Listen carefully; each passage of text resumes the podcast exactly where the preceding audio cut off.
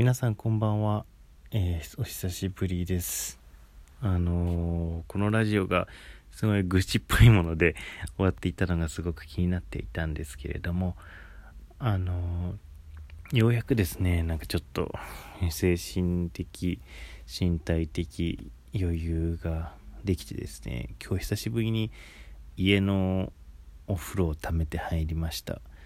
あのうん。あれですねなんかお風呂入る暇もなくなんかバタバタ動いていたなっていう気がします。あのそうですね。そんな感じなんですけれども。あの最近すごく面白いことがあってうーんデザインのワークショップに参加してるんですけれどもあのそこで何て言うんでしょうね。あのーまあ、議論がすごく、うん、深くなっていってですね結局何をすればいいのかみたいな話になった時にあのなんか周りのチームはですね例えばなんかあの焼き鳥屋さんで出た串を炭にして循環型社会を作るとかうーんなんだろうな。あとはどんな話があったか。あなんかあのーたくさん出るゴミみたいなものを、えー、集めてそれをマテリアルにして 3D プリンターでなんか物を作るとか結構まあザ・デザインみたいな感じのことをやってるチームが多かったんですけれどもなんか私たちのチームは多分私の思想が強く影響してるせいもあって、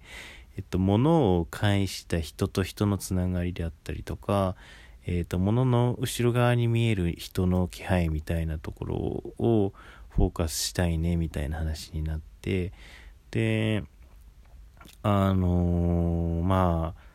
ああの最初の段階ではですねえっとまああの人々のなんか個人的な愛着のあるものを、え一つ持ち寄ってえーと、愛着見本市みたいな感じでですね愛着を持ち寄ってみんなで展覧会しようみたいなすごい安易なあの案をしてたんですけれどもまあすごく安易だしその何て言うんだろうなその人と人をつなぐとか言ってもすごくそんな直接的なことでつながんのみたいな話もあったりとかして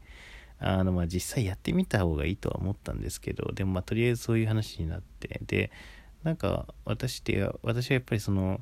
なんだろう結局それってものを人目線で見てるしで見てるとしかないな見てるっていうことだなってことに気づいたんですね。でなんかその一つのまフィールドワークとしてえっともうすぐ取り壊される再開発によって取り壊されるすごく古いビルを見に行ったんですけれどもあのそれは1階がお菓子屋さんの店舗で、えーとまあ、高校生のたまり場になっていたようなちょっとしたお菓子屋さんでで2階がその、まあ、工房クッキーとか焼くようなオーブンがあるような工房でで3階が住居になっているみたいな感じのビルだったんですけれどもなんかそういったところに行った時になんか人間のノスタルジーをそういったところに投影するのってすごく簡単なんだけど例えばなんかここで働いていた人の面影が見えますねとかなんかこれがすごく懐かしいとかそういったことをやるのってすごく簡単なんだけどなんか歩きたいじゃないですか。で思ったのはこのビルは私たちのことどう思ってたんだろうとかビルは取り壊されることをどう思ってるんだろうっていうのをすごく感じたんですね。で例えばもっと言えばビルを構成するコンクリートみたいなものがまあ加工管ですか？あ違うなえっ、とまたあのあれなんだあのえっ、とまあサンゴみたいな世界観かえーと、を掘り出してコンクリートになってるわけですよね。でそんな別に掘り出されるつもりもなかっただろうし あのそれがねこうやって耐震補強みたいにされるとは思思いもよらなかったと思うんですけど分かんない。思ってたかもしれないけど。まあなんかそういうのがここにあるって無機物がそういうふうに人間の手によって堆積してそこにあるって状態ってすごく面白いなと思って。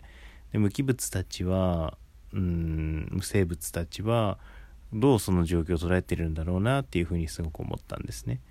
でだからなんか、まあ、その前にですね、まあ、あの人類学人類学とかでもですね結構最近よく言われる環世界みたいな話ってありますよね。例えばあの私に環世界があってあなたに環世界があってあのなんとかの人々っていうところに環世界があってみたいな話とかまあ神様とか、えー、物とかに環世界があるみたいな話になるんですけれどもなんか物に環世界があってで物の中でも彼らの世界っていうのは多分何か完結していて巡り回ってるんじゃないかなっていうことを考えたんですね。でそれをですねだからなんかもっとビジブルにしてあげるというかもっと見えるようにしてあげるというか物に世界があるんだよ物たちも考えているんだよ物たちも別に何て言うんだろう人間によってなんか変化させられるだけの存在ではないよっていうことをもっと可視化してあげることで人間と土地であったりとか人間とその場所であったりとか人間とそのもの例えばビルとかコンクリートみたいなものの関係性っていうのをもっとなんかパブリックな形で示していけるんじゃないかなって思ったんですね。でもこの話するとすごいアート なんていうの、うん、あまあアート活動みたいな感じになっちゃうのかなとも思ったんですけど、うん、まあ別にそうとも言えるけどそうでもないなという気もしていてなんか別にその何て言うんだろうえっと無機物というか無生物というか、まあ、人間ではないものに世界があって彼らの論理があるってことを明らかにしていくっていうのは、えっとある種科学的なアプローチでもあるわけですよね。えーとまあ、ギリシャの哲学者たちが物が落ちるのが何でかって考えた時に空気の中になんか空気が押してるんじゃないかみたいな話とかあったと思うんですけどだかそういうふうに考えていくだから物の現象みたいなものを捉えていく分析していくアナライズしていくみたいなことってあの科学ですよね。本当にサイエンスだと思っていて。だからなんかその無機物の方とか無生物のところにあの世界があるんじゃないか。その世界と私たちの世界人間が作ってる世界っていうのがどう混じり合っているのかどう混じり合っていないのかどう相互作用しているのかっていうことを明らかにしていくっていうのはまあ私の手段だと結構ポエティックな方法でやるのかもしれないんだけどもでもそれっていうのは科学化学がやっていたりとか物理学がやっていたりすることとは何のか何の何て言うんだろう違いもないというか、えー、ポエムによってとかポエジーによって私学によって世界を認知していくっていうことと認知世界に認知されていることを知るってことと,、えーと、と科学的な分析を行って分子レベル原子レベル、えー、もっと小さなレベルで、えっと、もの世の中に何が起こっているのかっていうかひたすら観察していくことって、えー、本質的に一緒なんじゃないかなって思うんですね。でそういったことを今言ってみたことっていうのはまあなんか話としてはまあ